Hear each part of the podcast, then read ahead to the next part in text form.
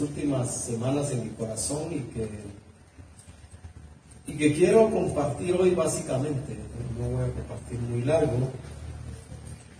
Y mis pensamientos giraban alrededor del hecho de, de la necesidad que tenemos de reconocernos, de vernos, lo que ya sabemos, porque somos pueblo de Dios.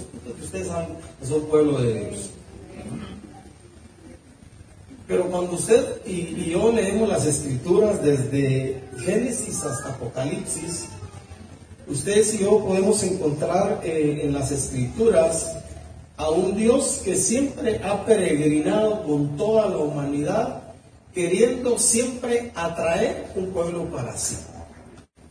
Hay hasta, hasta como ruegos, miro yo en la Biblia, pensaba en algunos eh, requerimientos y algunas búsquedas de Dios en cuanto a su pueblo. Yo siempre he pensado y leí de alguien en un libro que, y, me cayó muy bien leerlo y aprenderlo, que Dios no nos debe absolutamente nada, nosotros le debemos todo a Dios. Aún cuando hay injusticias, lo que nosotros consideramos injusticias para nuestra vida, esas cosas que creemos, pensamos que no debieran pasar en nuestra vida, eh, nosotros no somos absolutamente nadie, nada, no somos nada en la vida en ese sentido para reclamarle a Dios, aún con las injusticias que pudieran, si ciertamente son las injusticias, llegar a nuestra vida, Dios no nos debe nada. Nosotros somos los que le debemos todo a Dios, que debiéramos aprender siempre en, en, consonancia con esa realidad en la vida, porque usted y yo somos pueblo de Dios, somos hijos de Dios. Vamos a ir al libro de Efesios capítulo 2, y mientras lo buscan, yo voy a recordar un pasaje también que está en primera de Pedro 2.9, ese no lo vamos a buscar, usted lo va a recordar porque es bien conocido por la gran mayoría de creyentes. Pero en Efesios capítulo 2 vamos a empezar desde el versículo 1. Y, en primera de Pedro 2.9 es aquel pasaje donde dice, lo voy a poner en, en, ustedes, en nosotros, dice, más ustedes son qué? Linaje escogido, nación santa real sacerdocio, pueblo adquirido por Dios, para anunciar las virtudes de aquel que los llamó de las tinieblas a su luz admirable. Y luego dice, ustedes que antes no eran pueblo, pero que ahora son pueblo de Dios, ustedes que antes no habían alcanzado misericordia, pero que ahora han alcanzado misericordia de Dios. Pueblo de Dios. Eso es lo que somos. Y nuestro llamado, como mencionábamos el domingo pasado, si da un minuto de recordatorio de lo que hablamos de, ser hijos de luz, porque a eso nos llamó Dios. Jesús vino al mundo como luz del mundo. Y de hecho Juan 1, el Evangelio de Juan capítulo 1 dice, yo soy la luz del Jesús, la luz del mundo, venía a este mundo, a alumbrar a este mundo, a llamar la atención de este mundo para caminar en la luz, pero luego a, los creyentes, a los discípulos, Jesús les dijo, ustedes son la luz del mundo y la gente va a poder ver su vida, sus buenas acciones y va a glorificar al Padre que está en los cielos, porque somos pueblo de Dios, somos llamados a representar a Dios donde quiera que vayamos, somos pueblo de Dios, no somos poca cosa. Y Dios se tomó toda una parte de su eternidad y del tiempo eterno que Él tiene para llamarte a ti, para llamarme a mí, para ser su pueblo. Y, hasta en la Biblia hay ruegos de Dios, decía. Mire, Apocalipsis 3:20, que es un pasaje escrito para creyentes. Mire lo que dice Dios, he aquí yo estoy a la puerta y llamo. Imagínense. Imagínense que los padres tuvieran que rogarnos a nosotros los hijos. Y a veces lo hacen por amor, para que nosotros le atinemos y caminemos de la mejor manera posible. A veces los padres se tienen que humillar para rogarnos a nosotros los hijos que volvamos al buen camino si es que andamos descarriados. Pues Dios hace lo mismo. Yo estoy a la puerta y llamo y todavía dice Dios, tocando a tu puerta y a mi puerta. Si alguno oye mi voz y si alguno abre la puerta, imagínense. Entonces, si oye mi voz y abre la puerta, entraré a él y cenaré con él. Y el que abre la puerta, pues comerá con, Dios. Imagínense a Dios, el creador del universo, el sustentador del universo, el autor y creador de la vida, llamando a tu vida siendo nosotros criaturas de Él, para ver si nosotros decidimos andar en amistad y en comunión con Él. Con la mujer de Juan 4, eh, y ante las preguntas de ella, miren, dicen, desde aquí en Samaria decimos tal cosa, ustedes los judíos dicen que es en Jerusalén, y entonces Jesús le dice que Dios busca qué. Imagínense. Dios por supuesto, hay mandatos en la Biblia que Dios ha escrito directamente para que caminemos en ellos. Pero todavía Dios dice que dentro de toda la humanidad, dentro de su pueblo, Dios busca qué? Adoradores. Tipo de personas, clase de personas que le buscan en espíritu y en verdad. Porque Dios es espíritu y los que le adoran, en espíritu y verdad es necesario que le adoran. Y toda la historia bíblica es, es como un resumen, si pudiera yo decirlo hoy, de la búsqueda constante de Dios por el ser humano. El autor y creador de la vida buscándote a ti, buscándome a mí. Y los necesitados somos nosotros, porque Dios es consciente de nuestra realidad. Así que quiero leer en, en Efesios capítulo 2 para que recordemos. Muchas gracias. Y Él, a ti y a mí, y Él nos dio vida cuando estábamos muertos en nuestros delitos y pecados. Pura gracia, pura misericordia y puro amor. Aplicó el castigo a Jesús en la cruz para que usted y yo fuéramos hechos cercanos. Él nos dio vida cuando estábamos muertos en delitos y pecados, en los cuales dice, y el escritor dice, anduvimos en otro tiempo, es decir, ahora ya no debiéramos caminar en ellos siguiendo la corriente de este mundo, conforme al príncipe de la potestad del aire, el espíritu que ahora opera en los hijos de desobediencia. Pero usted y yo somos hijos de qué? De obediencia. Entre los cuales también todos nosotros vivimos en otro tiempo en los deseos de nuestra carne, nuestras inclinaciones al mal, haciendo la voluntad de la carne y de los pensamientos, y éramos, dice, por naturaleza Así desde que Adán iba a pecar, éramos por naturaleza hijos de ira, lo mismo que los demás. Estábamos destinados a la condenación eterna. Pero aquí viene la historia de la redención de Dios, el plan asombroso, maravilloso de Dios. Pero Dios, que es rico en misericordia, por su gran amor con que nos amó, aún estando nosotros muertos en delitos y pecados, nos dio vida juntamente con Cristo, por gracia somos salvos. Y juntamente con Él no solo nos salvó, sino nos resucitó y nos hizo sentar en lugares celestiales en Cristo Jesús. ¿Por qué? Porque Él quiere que usted y yo reflejemos a la gente la abundancia de su amor, de su gracia y su misericordia. Dice el 7 para mostrar en los siglos venideros las abundantes riquezas de su gracia y su bondad para con nosotros en Cristo Jesús. Y luego este pasaje que hemos aprendido a través de los años. Porque por gracia somos salvos.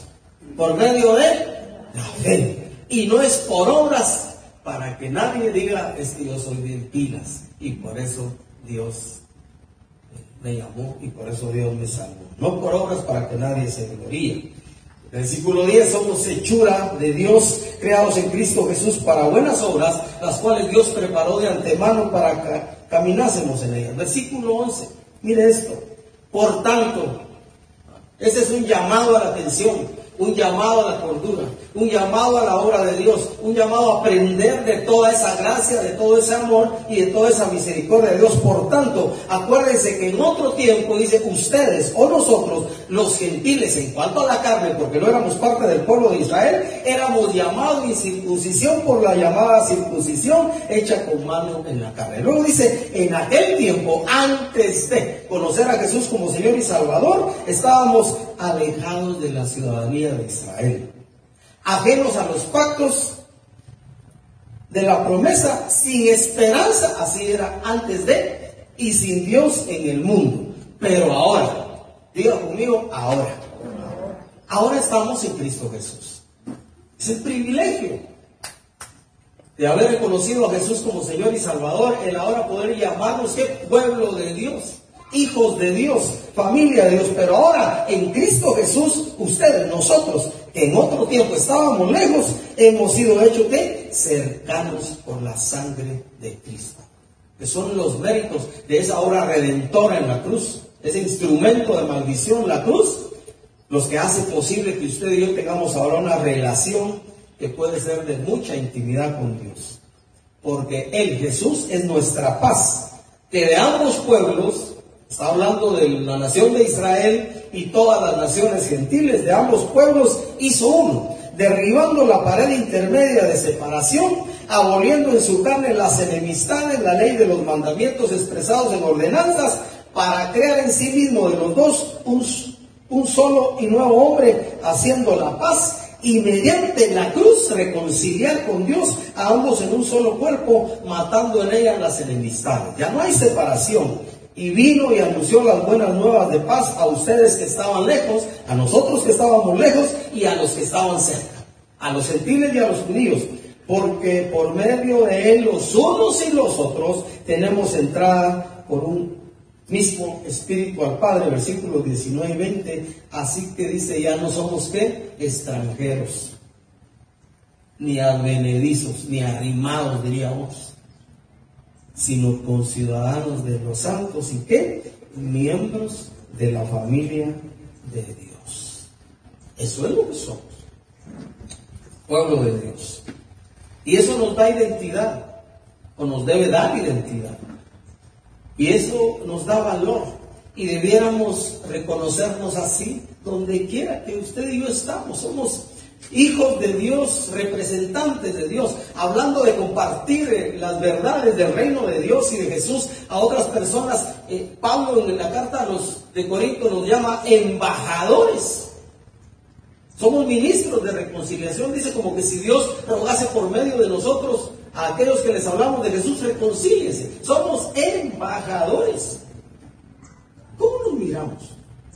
Le cuento, a mí me costó apreciar lo que soy en el Señor. Años de mi cristianismo, no fue de la noche a la mañana. Me costó verme como Dios me ve. Me costó pensar como Dios piensa de mí. Me costó sentir como Dios siente de mí. Y por supuesto hay un llamado en la escritura a que nadie tenga mayor concepto de sí mismo que el que deba tener, pero tampoco estamos llamados a tener un menor concepto de lo que somos en la vida. Somos hijos de Dios, somos pueblo de Dios. Todo, toda una historia, pues, desde Génesis 1 hasta Jesús, cuatro mil años más o menos. Y para acá otros dos mil y pico, seis mil años de historia de la humanidad. Algunos dicen que el hombre tiene millones y millones de años en la tierra. Pero la historia bíblica es esa, seis mil años y pico de historia. Y Dios tejiendo en toda la historia bíblica su plan redentor para crear un pueblo. Llama a Abraham para dejar su tierra y su parentela. Génesis 12, si quiere hacer memoria. Y lo llama para hacer de él una nación grande. Y le dice a Abraham, en ti serán benditas todas las familias de la tierra. Y acuérdense que la esposa de Abraham era estéril, no podía tener hijos. Y luego nació quién? ¿De sabe quién nació? ¿Quién nació? Y antes de Isaac, porque Abraham quiso hacerlo, él dijo, él sabía esa canción que hicieron después a mi manera. Y Sara también. Ismael, ahí está un pueblo bendito.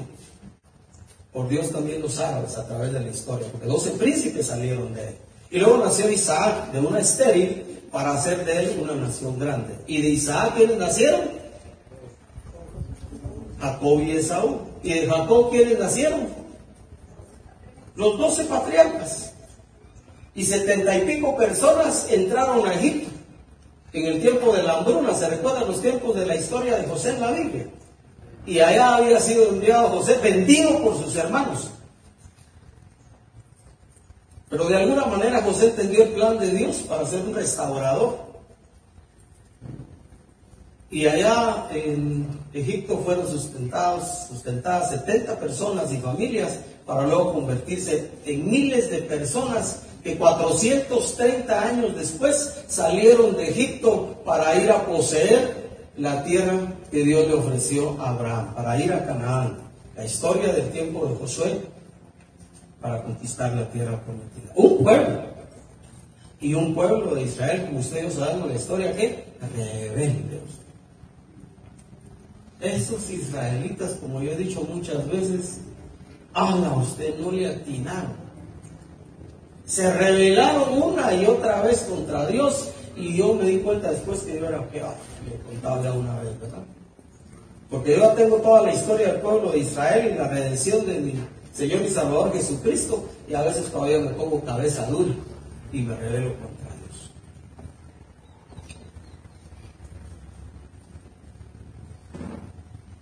El grande, inmenso, inmedible amor de Dios hacia usted y hacia mí y hacia toda la humanidad, porque así es, para hacernos su pueblo, para hacernos su familia, para darnos el privilegio de un día compartir con Él toda la eternidad. El otro día estaba oyendo un pedazo de una canción y me mataba la risa, pero es cierto, eh, dice que allá en la eternidad, allá con Dios, allá sí en el cielo, ¿verdad? Pero vamos a vivir en cielos nuevos y tierra nueva, ahí no hay hospitales, entonces puede imaginar todo el personal del Ministerio de Salud de Guatemala y del mundo entero, allá no tienen trabajo, allá van a hacer otra cosa. Allá no hay hospital, allá no hay aspirinas, ni diclofenaco, ni todo lo que usted le recomienda a la gente. Dice, mira, a mí me funcionó tal cosa. Todos nos vemos médicos, ¿no? Cuando la gente se enferma, todos somos médicos.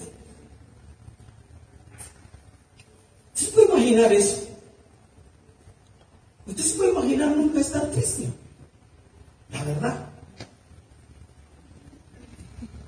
Usted se puede imaginar lo que Dios dice en Apocalipsis, que Dios enjugará toda lágrima de nuestros ojos. Porque de hecho dice no va a haber lágrima ni dolor, pues. Porque las primeras cosas, todo esto que estamos nosotros experimentando a causa del pecado de Adán y Eva, pasaron. Y aquí todas son hechas, ¿qué? Nuevas. Y entonces vamos a decir, como creo que es el libro de Malaquías, el que dice Jehová Sama. Jehová está aquí, presente. Jehová está ahí. Y usted y yo, como su pueblo, con él. Me alegro y me gozo en Señor. Un pueblo para él. Fuimos llamados a una esperanza gloriosa. Y así debemos vivir como pueblo de Dios. Y eso nos debe animar a poner todo esfuerzo hacia un Dios que es fiel y que prometió no negarse a sí mismo, aunque nosotros seamos infieles, para esforzarnos en caminar y en vivir para Él. Teniendo un Dios tan bueno, uno debe portarse menos mal. De verdad. Somos pueblo de Dios. No éramos pueblo, dice Pedro. Pedro 2, 9 10. Ahora somos pueblo. No habíamos alcanzado misericordia, estábamos alejados, dice, dice Pablo en, la carta a los Efesios, de los pactos y la promesa, sin esperanza y sin Dios en el mundo, y hoy lo tenemos todo. Somos el Israel de Dios, el Israel espiritual, dice la Escritura. Somos pueblo de Dios. Y debemos andar no con orgullo, con dignidad, es diferente. Yo no estoy orgulloso de ser cristiano. Me siento dignificado y me sé dignificado de ser un hijo de Dios, que es diferente. Dios nos guarde de orgullo y de arrogancia delante de la gente. Porque al final de cuentas es por gracia. No es, no es, por mí, no es por ti, no es por nosotros, no es por la iglesia en general, en el mundo entero. Es por pura gracia y por pura misericordia que Dios nos hizo y ese era el pensamiento que tenía en mi corazón. Y que Dios estuvo ahí por dos, tres semanas recordándome y diciéndome. Yo tratando de entender cuál era el mensaje de Dios para nosotros. Un privilegio. Mire pues, tan sencillo como este privilegio. Usted por alguna razón decidió estar en este lugar. Y usted digo yo, eso lo pienso nada más porque no conozco su corazón. Aquí vino con todo su corazón. Ahorita usted está concentrado, concentrado 100% en esto que está aquí pasando. Usted, aquí ahorita para usted Dios es primero. No hay otro pensamiento, no hay otro pensamiento. Aquí Dios es primero, porque este es un lugar, un centro donde familia, iglesia cristiana, verbo antiguo de los que vienen aquí se reúnen delante de su Dios para adorarle y darle el corazón, que es lo que a él le interesa. A él no, no le interesa tu dinero ni tu tiempo, le interesa tu corazón, porque si le damos nuestro corazón, se lo damos todo. Y venimos aquí al 100 no pensando, no dejaría la estufa encendida. Por decir algo que puede distraer a uno. Al 100. Una hora, el cuarto, una hora y veinte que pasamos aquí. Comparada con toda la dedicación de Dios, 24 horas al día cuidándote, cuidándome, guardándote y guardándote. Para no dedicarle el corazón. ¿Cómo así? Para darle retazos, pedazos de nuestra vida. ¿Cómo así? ¿No lo merece Dios todo? Yo digo que sí. El que lo dio todo por amor a ti, ¿no lo merece todo? Yo pienso que sí. ¿Sabe qué necesitamos? Organizar nuestra vida en prioridades. Corremos toda la semana, hasta ayer. Nosotros regresamos de guardia siete y media 8 menos algo, fuimos a un equipamiento de las 9 de la mañana en el Naray. Buen tiempo, excelente el último tiempo, excelente con Dios. El último cantamos Dios, el más grande y digno de adorar. Y tomamos un tiempecito bueno para darle a Dios nuestro corazón, cantándole en ese ratito, porque también durante el día y durante donde quiera que vamos, se lo estamos dando, porque es una adoración, es una actitud del corazón, no solo son los cantos, eso es parte rico para decirle, yo doblo mi rodilla ante ti. Y yo le cuento, cerré mis ojos y sí doblé mis rodillas. Si los otros solo cantaron del viento al labio, no sé, porque Dios miraba el corazón ahí de la gente. Pero yo sí me hinqué. Porque si yo digo, yo doblo mi rodilla ante ti y solo hago así, no, yo ahí agaché la cabeza, una reverencia. Digo yo. Porque a veces cantamos y no hacemos. Dios no merece todo, porque somos Dios busca tu corazón.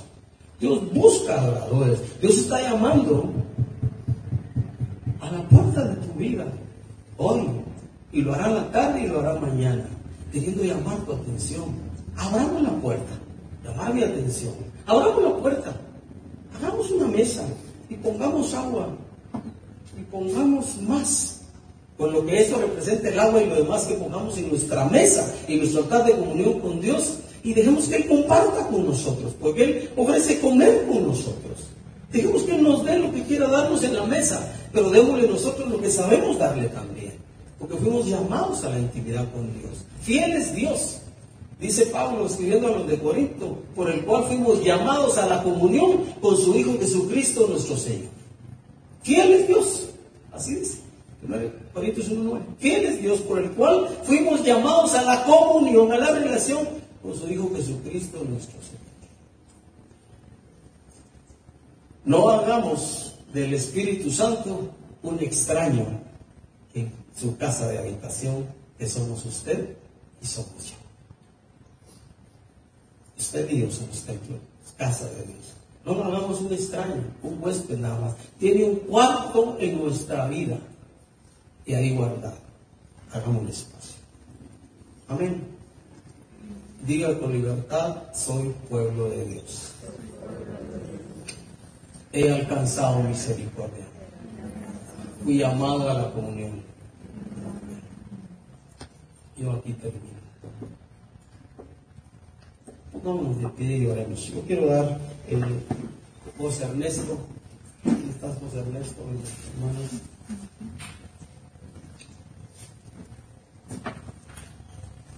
Vez cantamos ¿Quién soy yo? Ah, soy un hijo de Dios, ¿verdad? Para que tú pienses, ¿está bien? La cantamos y adoramos a Dios. Mira, imagínense, eh, eh, ¿qué es el hombre? Dice el salmista también, ¿verdad? ¿Qué es el hombre? Para que tengas de él memoria o el hijo del hombre para que lo visites. El salmista se preguntó ¿quién soy yo para que en mí tú pienses? Pues soy su creación. Ahora soy un hijo adoptado por medio de Jesús. La vida tiene sentido. ¿Quién soy yo para que en mí tú piensas? Usted piensa que Dios, el creador y sustentador del universo, pensó en ti y pensó en mí. La vida tiene sentido. La vida tiene razón de ser. ¿Qué es el hombre para que tengas de él memoria? ¿Qué es el hombre para que el Hijo del Hombre para que lo visites? Y luego dice el salmista, lo hiciste, la traducción real debiera ser, lo hiciste un poco menor que Dios. Dice menor que los ángeles, pero no somos menores que los ángeles. Los ángeles fueron hechos creados sin la capacidad para ser redimidos y restaurados. Usted y yo sí. Los ángeles que pecaron y cayeron fueron echados de delante de Dios. El ser humano pecó y hay plan de redención. Y somos la única criatura y creación de Dios que lleva su imagen y su semejanza. Nadie más la lleva. Los ángeles tienen gloria como creación de Dios y todo el universo. Los cielos cuentan la gloria de Dios y el firmamento anuncia la obra de sus manos, que usted y yo, imagen y semejanza de Dios. Por eso es que tenemos que amar a nuestro prójimo como nos amamos a nosotros mismos, a nuestro hermano, porque, y tratar a los necesitados como que estuviéramos tratando a Dios, porque cuando le servimos a ellos, le servimos a Dios. Nuestro domingo recogeremos al final de la reunión una ofrenda especial para casa de Bernabé. Pensemos en esos necesitados. Pensemos en otro tipo de programas donde podamos invertir parte de lo que Dios nos ha dado, porque ese es honrar y respetar la creación de Dios en nuestras personas. Padre, queremos darte gracias por dignificarnos, Señor,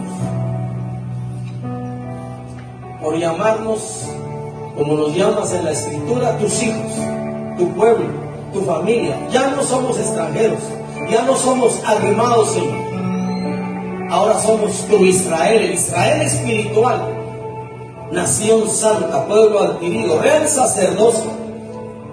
Y Señor, queremos vivir como tales, honrándote, reflejándote, mostrándote, Señor, con esa luz que has puesto en nuestro corazón y gracias por el privilegio de ser parte, Dios amado, de una gran familia. Esta es parte de mi familia, Señor.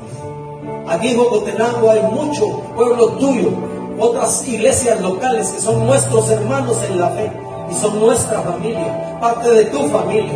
En Guatemala y en el mundo entero, en todas las naciones del mundo están nuestros hermanos en la fe. Tu pueblo, Señor, pueblo escogido, para anunciar tu amor, tu misericordia, tu gracia, tu perdón en Cristo Jesús. Señor, ayúdanos por tu Espíritu a que podamos valorarnos como tú nos valoras. Te adoramos y te bendecimos y queremos reconocer tu obra en nuestra vida. En el nombre de Jesús.